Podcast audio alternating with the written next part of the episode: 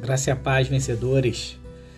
Estamos aqui para mais um capítulo, né? Vamos compartilhar hoje o capítulo 7 do Evangelho de Marcos. Bom, vamos lá. Pegue tua espada aí. Desculpa pela voz, eu tô um pouco rouco, mas vamos fazer a leitura e o nosso nosso nossa continuação, né? Do nosso Evangelho de Marcos. Vamos lá? Capítulo 7, começa assim: Reuniram-se em volta dele os fariseus e alguns dos escribas que tinham vindo de Jerusalém. E vendo que alguns dos seus discípulos comiam pão com as mãos impuras, isto é, por lavar, os repreendiam. Porque os fariseus e todos os judeus conservando a tradição dos antigos. Não comem sem lavar as mãos, muitas vezes. E quando voltam do mercado, se não lavarem, não comem. E muitas outras coisas há que receberam. Para observar como lavar os copos, os jarros, os vasos de metal e as camas. Depois perguntaram-lhes os fariseus e os escribas: Por que não andam os teus discípulos conforme a tradição dos antigos, mas comem com as mãos por lavar? E ele respondendo, disse-lhes: Bem profetizou Isaías acerca de vós, hipócritas. Como está escrito: Este povo honra-me com os lábios, mas o seu coração está longe de mim. Em vão, porém, me honram ensinando doutrinas que são mandamentos de homens. Porque deixando o mandamento de Deus, entendeste a tradição dos homens, como lavar dos jarros e dos copos, e fazei muitas outras coisas semelhantes a estas. E dizíamos: Bem invalidais o mandamento de Deus para guardares a vossa tradição. Porque Moisés diz: Honra teu pai e tua mãe. E quem maldizer ou pai ou mãe, deve ser punido com a morte.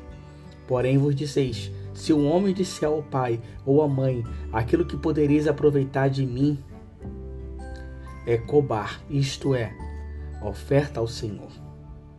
Nada mais lhe deixeis fazer por seu pai ou por sua mãe, invalidando assim a palavra de Deus pela vossa tradição que vos ordenaste.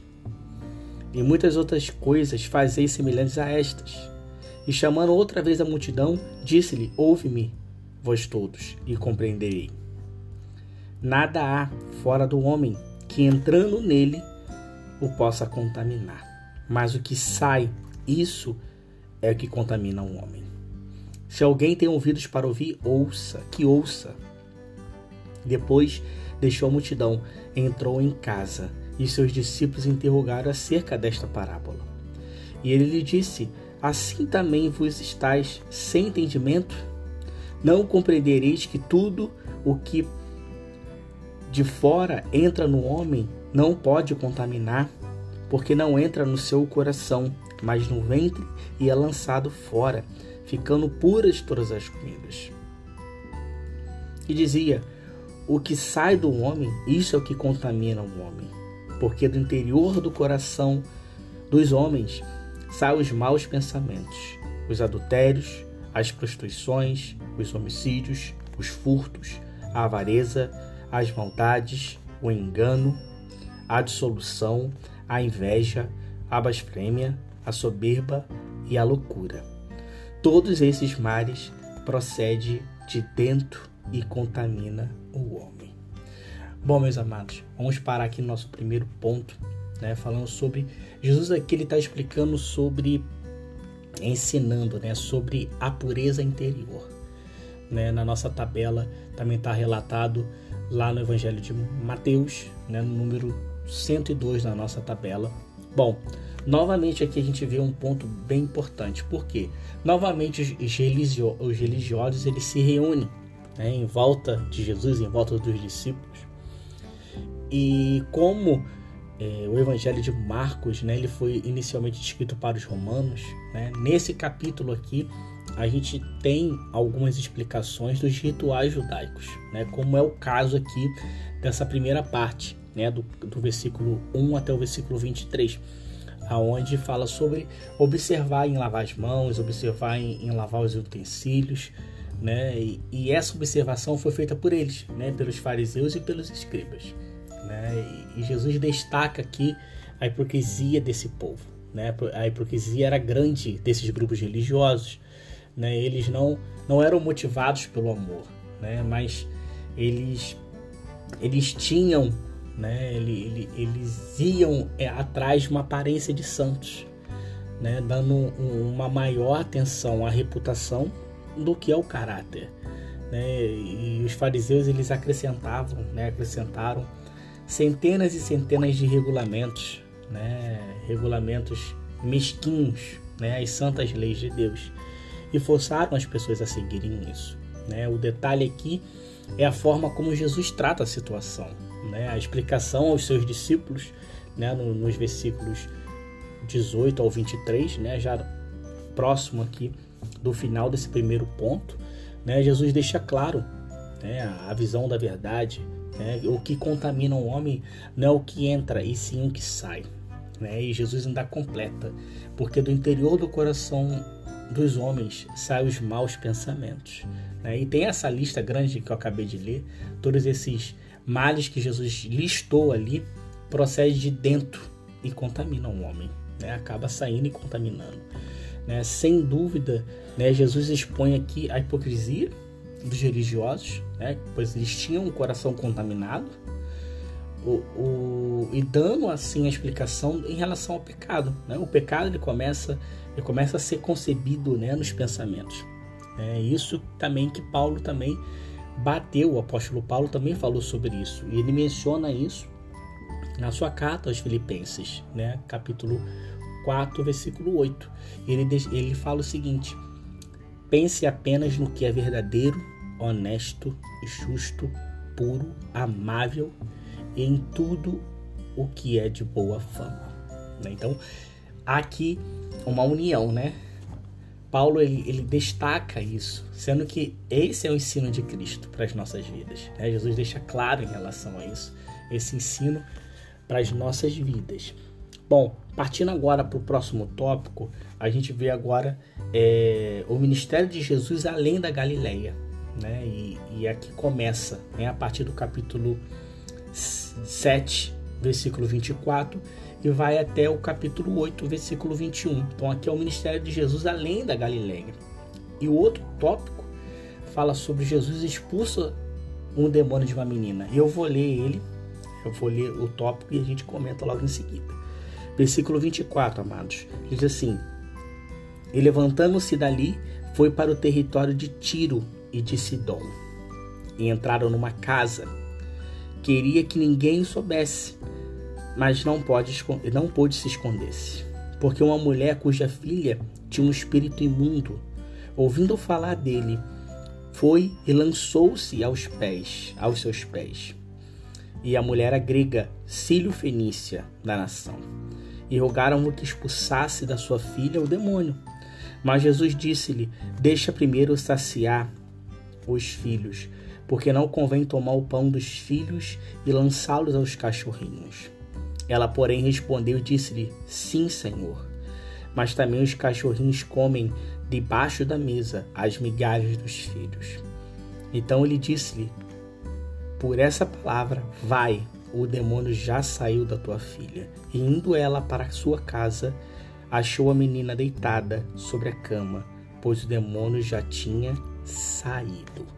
Bom, temos aqui um ponto bem importante, né? Na nossa tabela número 103, tem no Evangelho de Mateus essa história e é riquíssima e vale muito você ler Mateus, né? Na tabela lá correspondente a esse ponto, né? Jesus ele viajou uma grande distância até Tiro e Sidom, né? Mais ou menos assim, mais ou menos uns 48 quilômetros né? Tinha essa cidade, ela tinha um comércio florescente. Tinha um comércio, era muito rica, né? E a história dessa cidade é uma história antiga. É, se a gente for pegar a palavra Lá em 2 Samuel 5, 11, vai falar sobre a harmonia entre, entre Tiro e Israel. Né? Tiro, dentro da história, se alegrou muito quando Israel foi destruída.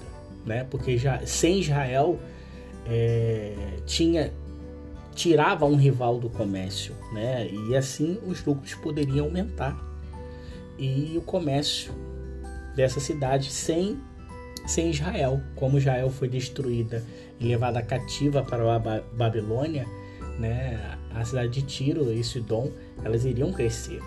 Né? Então isso é muito interessante porque foi logo em seguida, né? Jesus visita essa casa, né? Nos textos, nos versículos atrás, Jesus fala sobre é, o precisar de uma pureza interior.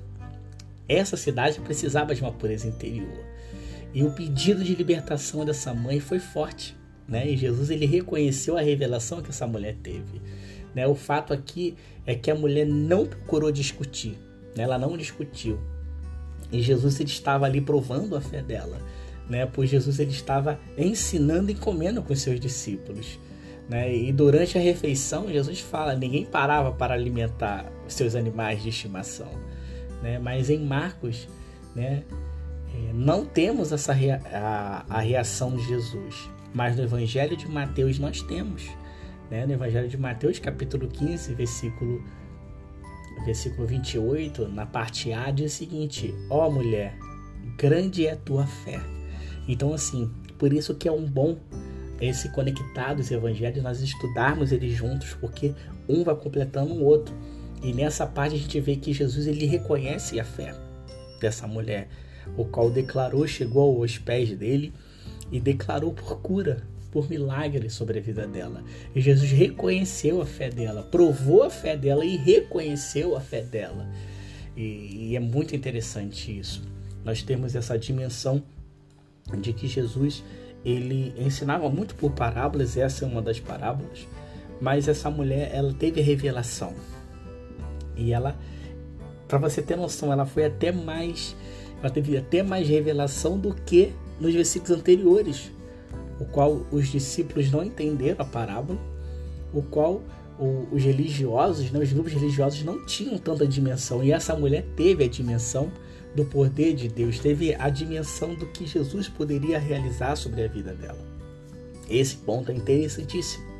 Passando para o próximo ponto e o último desse episódio, vai, a gente vai começar a ler a partir do versículo 31, que diz assim: E ele, tomando a sair do território de Tiro e de Sidom, foi até o mar da Galileia, pelos confins de Decárpolis, e trouxeram-lhe um surdo que falava dificilmente, e rogaram que impusesse as mãos sobre ele, e tirando a parte dentre a multidão, pôs os dedos nos ouvidos, e cuspindo tocou na língua, e levantando os olhos ao céu, suspirou e disse: Efatá, isto é, abra-te.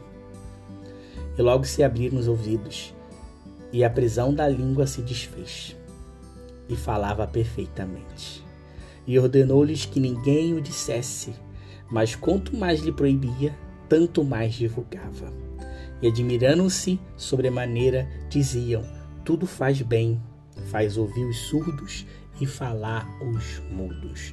Bom, aqui Jesus ele cura muitas pessoas e o foco aqui é sobre a cura desse desse surdo né, e mudo, vamos dizer assim. Né, na nossa tabela Está lá no número 104, né? Tá descrito também lá no Evangelho de Mateus. Então Jesus ele volta para Israel, ele passa ali por, pela Galileia, ele vai para leste, né, na região de Decápolis. E essa cura do surdo é um dos dois milagres é, exclusivos no Evangelho de Marcos. Né? Então é bem interessante nós termos esse, esse estudo e sabermos que foi um dos milagres relatados somente em Marcos. Né? E, e, é comum nós observarmos no Evangelho de, de Marcos a explicação de algumas palavras. Né? Aqui a gente tem a segunda palavra, né? a gente tem aqui a palavra efatá, né? É uma palavra em aramaico que significa abra-te. Né? E, e a descrição aqui é o seguinte: Jesus ele pediu o quê? Né, nos versículos finais aqui, ele ordenou que ninguém dissesse, mas quanto mais proibia, tanto mais divulgava. Né? Jesus ele pediu descrição, mas a pessoa que recebia o milagre, ela não tinha. É, é, é, o coração estava tão cheio aqui, ela tinha que declarar as verdades tinha que declarar o que foi que aconteceu. E também, imagina só, a pessoa era surda e muda e agora ela falava e alguém perguntava o que aconteceu com você, o que, que houve. E essa pessoa com certeza iria testemunhar o que Jesus fez sobre a vida dela. Então, assim, eles recebiam milagre e divulgavam ainda mais, porque eram tantos milagres que eles divulgavam e divulgavam e divulgavam. Bom, meus amados, Jesus é perfeito. Jesus ele é um espelho para todos nós. Né? Nós estamos aqui estudando esse Evangelho de Marcos e temos nos aprofundado cada vez mais nas histórias de Jesus. E eu creio que está enchendo o seu coração, assim como está enchendo o meu também, né? com essas verdades do alto, né? com, com esse estudo bem, bem dinâmico, vamos dizer assim, e bem devagar para que a gente possa pegar bastante coisas. Claro que nós não vamos pegar tudo, mas o ponto central nós iremos pegar nesses subtítulos né, que, que a gente acaba fazendo. Bom, meus amados, que a graça do Senhor seja derramada sobre a vida de vocês, né, que essa semana ela promete, teremos mais episódios. Não esqueça de ler o capítulo 8, porque será tema do nosso próximo episódio, capítulo 8 do Evangelho de Marcos. Ok, meus amados? E que a graça do Senhor Jesus Cristo seja repousada sobre a vida de cada um de vocês. Qualquer coisa, qualquer dúvida, entre em contato.